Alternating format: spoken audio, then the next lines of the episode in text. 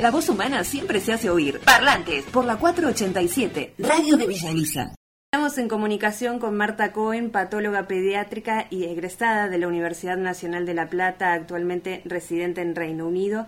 Bueno, muy buenas tardes, Marta. Muchísimas gracias por atendernos. Hola, ¿cómo estás? Muy bien. Bueno, doctora, eh, quería preguntarle, em, hablar obviamente sobre esta pandemia de, COVID em, y en especial eh, consultarle sobre un estudio que se difundió a comienzos de mayo de la Universidad de San Diego de California que hablaba sobre del coronavirus, que no es una enfermedad respiratoria sino vascular. Eh, si hay novedades en torno a esto y si podría tener algo que ver con los casos de trombos que, que se han registrado en pacientes con COVID. Bueno, eh, sí, eso hace ya desde el año pasado, desde mediados, desde hace un año, desde el 2020, agosto del 2020, ya sabemos que en realidad lo que al principio se pensaba que era una enfermedad eminentemente respiratoria, eh, es en realidad una enfermedad más vascular.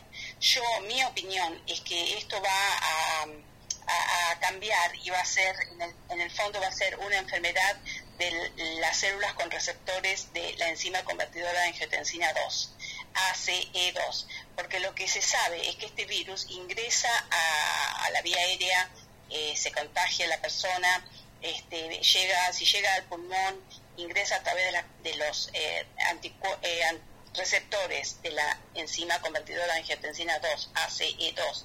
En los alvéolos va a producir un cuadro respiratorio. Si ingresa por las células endoteliales que em, por, por, revisten los vasos sanguíneos, este, va a producir una eh, enfermedad del endotelio, eh, va a producir una endoteliitis, eh, o sea, una inflamación de los endotelios, y esto va a, producir eh, secundariamente una trombosis, ¿no es cierto? Pero también ahora lo estamos viendo, yo hago patología pediátrica perinatal, este, a partir de la segunda ola, que ha habido un gran aumento del número de casos en las mujeres, en Argentina también, con muchos abortos, con muchos eh, bebés nacidos muertos, con muchas mamás que murieron este, con COVID, y en realidad es porque el, virus ingresa a la, placenta y a la sangre fetal eh, y de ahí al feto a través de los receptores ACE2 que se encuentran en la placenta. Es decir, la respuesta es sí, pero para mi punto de vista es más que una enfermedad vascular, porque es una enfermedad eh, en donde haya receptores este, de enzima convertidora de angiotensina 2, que son los endotelios vasculares, pero también en la placenta, este, eh, también es, son los alveolos pulmonares, ¿no es cierto? Así que sí, la, la realidad es que el paradigma cambió y que no, no es todo lo que pensábamos que esto era una enfermedad eh, respiratoria. Claro, por eso ahora también las, las embarazadas están dentro del grupo de riesgo, ¿no? Para la vacuna. Sí. Sí, por supuesto, absolutamente. Acá se la vacuna, ¿no es cierto? Sí. Este, preferentemente antes de las 30 semanas de gestación. Sí. Este, porque tienen una mejor inmunidad que le pasa al bebé sino después de las 30 semanas de gestación también. Y si la mamá está amamantando, también se le debe ofrecer la vacuna porque eh, en la leche materna pasan los, los anticuerpos. Bien. Eh, doctora, eh, con el tema del... Se ha hablado bastante sobre el tipo de sangre, si mm, hay algún grupo o factor que sea más propenso a, desarrollar cuadros más graves de, de coronavirus. ¿Eso es cierto? ¿Qué se sabe sobre eso? Bueno, eh, sí, en realidad hubo un artículo publicado en el mes de marzo que se asociaría el grupo sanguíneo A con eh, un aumento del riesgo de contraer eh, coronavirus 19, de SARS-CoV-2, ¿no es cierto? Este, así que porque es la capacidad para adherirse con las, el tipo de sangre este, A este, en, los pulmones de, de personas con grupo sanguíneo A entonces haría un, potencialmente un, habría un, link, ¿no es cierto?, una correlación entre este grupo y la, y la infección eh, por COVID. Y con el tema de las vacunas, bueno, acá en Argentina eh, se está aplicando AstraZeneca, Sputnik y Sinopharm, y mm, al posponer la segunda dosis eh, han surgido por ahí dudas dentro del, de la gente que se vacunó. Por ejemplo, en el caso de Sinopharm, hay gente que sí se la dieron a los 21 días, un mes, otros han pasado dos meses. Em, o mismo de AstraZeneca con Covishield, que por ahí no fue a, los 12, a las 12 semanas, sino que pasaron capaz 14 semanas porque no estaba la vacuna todavía en el país.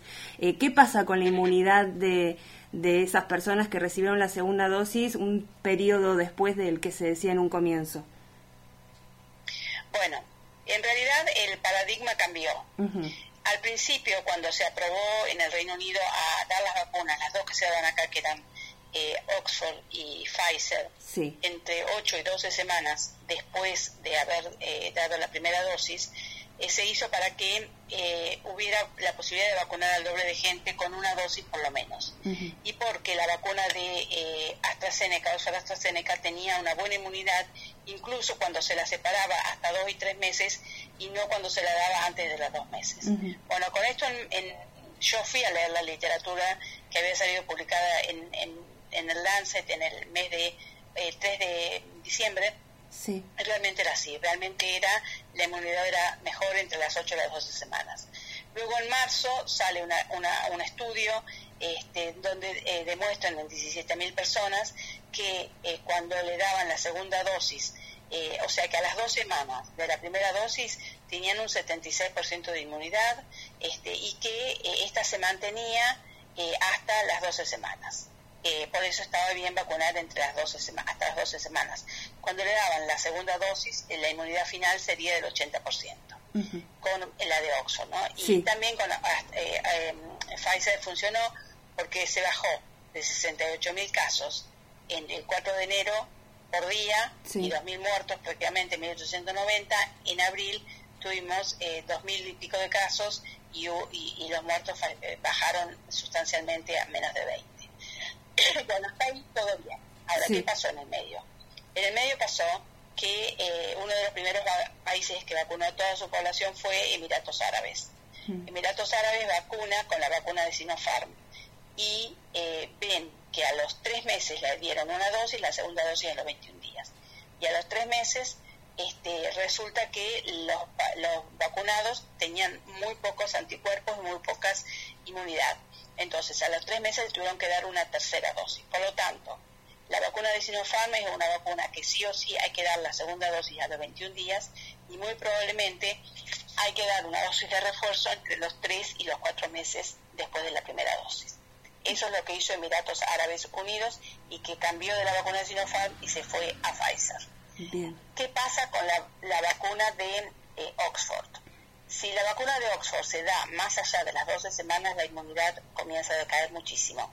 Y la inmunidad final este, decae, eh, es, menor que eh, si se da la vacuna, la inmunidad final es menor si se da después de las 12 semanas que si se da antes de las 12 semanas. Ahora, eh, a mí me han pasado algunos de mis seguidores que de paso te lo digo es el arroba de Marta Cohen, y algunos de mis seguidores me han pasado que en la provincia de Buenos Aires la tarjetita que les dan dice que la vacuna se da como la segunda dosis como mínimo tres semanas de tres meses después de la primera dosis. Y eso es un error porque no puede ser como mínimo. En realidad en diciembre era como máximo tres semanas de tres meses. Como máximo tres meses no como mínimo tres meses después de la primera dosis eso sería un error de interpretación, pienso yo. Pero ahora el paradigma ha vuelto a cambiar. Porque eh, tenemos en el Reino Unido la eh, cepa delta, que es la cepa de la India. Sí. Y un estudio hecho la semana pasada de eh, salud pública de aquí, del Reino Unido, demostró que con una dosis de la vacuna de Oxford o con una dosis de la vacuna de Pfizer la inmunidad contra la variante Delta de la India es solo de un 33%. Mm. Y que con las dos dosis en tiempo y forma, o sea, a las tres semanas para Pfizer y a los 28 días para em, Oxford, la inmunidad eh, final contra la variante Delta de la India es 88% con Pfizer y 60% con Oxford, que es para las dos menor que con las variedades anteriores. Es decir, esta nueva variante que está azotando al mundo ya, porque salió de, de India, en el Reino Unido ahora se han duplicado, triplicado el número de casos. eh, han, eh, la, proporción de la variante de la India es la mayoría en este momento. Si esto ha aumentado en un mes y de una situación tan bien que estábamos, ahora están evaluando si realmente van a volver a abrir todo, sí. como se pensaba en dos semanas. Entonces, lo más importante es que el paradigma cambió y que ya es obsoleto eh, vacunar a las 8 o 12 semanas. Ahora hay que vacunar en tiempo y forma a las tres semanas para, para la Sputnik y a las cuatro semanas para la de Oxford y a las tres semanas para la de Sinopharm. ¿Por qué? Porque es muy posible que si llegó acá, llegue en algún momento a Argentina o a Latinoamérica, si ya no está, ¿no es cierto?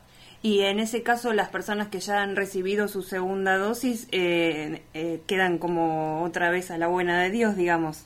No, no, no, las personas que recibieron la segunda dosis tienen una inmunidad aceptable. Sí, pero con la variante de India... Eh, eh Tienen una inmunidad aceptable que es entre un 60% eh, para Oxford y un 88% eh, para Pfizer, que en Argentina no está. Y acá no se probó la de Sputnik ni la de Sinopharm porque acá no se dan esas vacunas. Pero es significativamente menor. Pero lo más importante es que con una dosis la inmunidad es es insuficiente. Claro. Con dos dosis la inmunidad es razonable. Sí. O sea, que es aceptable. Por lo tanto, lo más importante es que ahora no podés tener a la gente vacunada con una dosis. Claro. Hay que dar las dos dosis en tiempo y forma, y eso es lo que se está haciendo acá. Acá ya está el, 76, casi el 77% de la población vacunada, más del 40% con las dos dosis.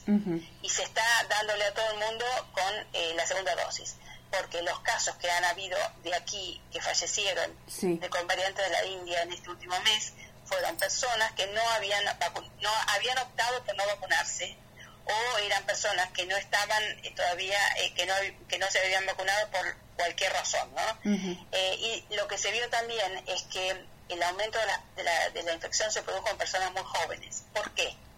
porque las personas adultas ya están vacunadas. Se produjo en personas adultas que no quisieron vacunarse, este, justamente de, la India, que habían venido con el virus y que no se habían querido vacunar.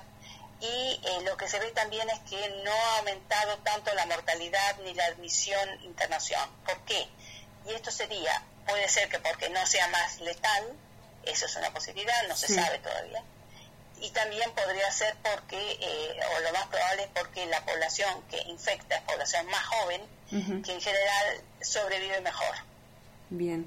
Y doctora, eh, con respecto al, eh, por último, la última pregunta que le hago, al área que usted trabaja con los niños, niñas, em, ¿se sabe si ya hay alguna vacuna para ellos? Y consultarle también em, si tienen que usar barbijo, porque hay algunos pediatras que recomiendan que no. Sí, bueno, eh, las dos preguntas sí. Eh, primero, la, vacuna ya se aprobó acá, se va a comenzar a vacunar a los niños de 12 años. Sí. ¿Qué vacuna la de Pfizer? ¿Qué vacuna la de Pfizer? De 12 a, a, 16 años para arriba ya se estaba aprobada esa vacuna. De 12 a 16 años se va a dar la vacuna de Pfizer a los niños. Próximamente también todas las, vacunas están probándose en niños, así que se va a seguir seguramente. Y eso va a hacer que aumentar la, la, protección de estos, que vayan a la escuela y demás. Eh, y con respecto a si tienen que usar barbijo, sí. Eh, nunca es recomendable que lo usen menores de dos años. La recomendación acá es de mayores de cinco años. Eh, también eh, con supervisión de los papás. Este, y bueno, eh, pero sí, la, recomendación es que los niños usen el barbijo, sobre todo porque se pueden contagiar, ¿no es cierto? Claro. Este, y cuando van a la clase también usan el barbijo y demás. Este, y, y los menores de dos no. Y algunos que dicen, bueno, mayores de tres y otros que dicen, pero definitivamente mayores de 5 sí se recomienda. Bien, perfecto. Bueno, doctora, muchísimas gracias por toda su información y por su tiempo para con nuestro programa.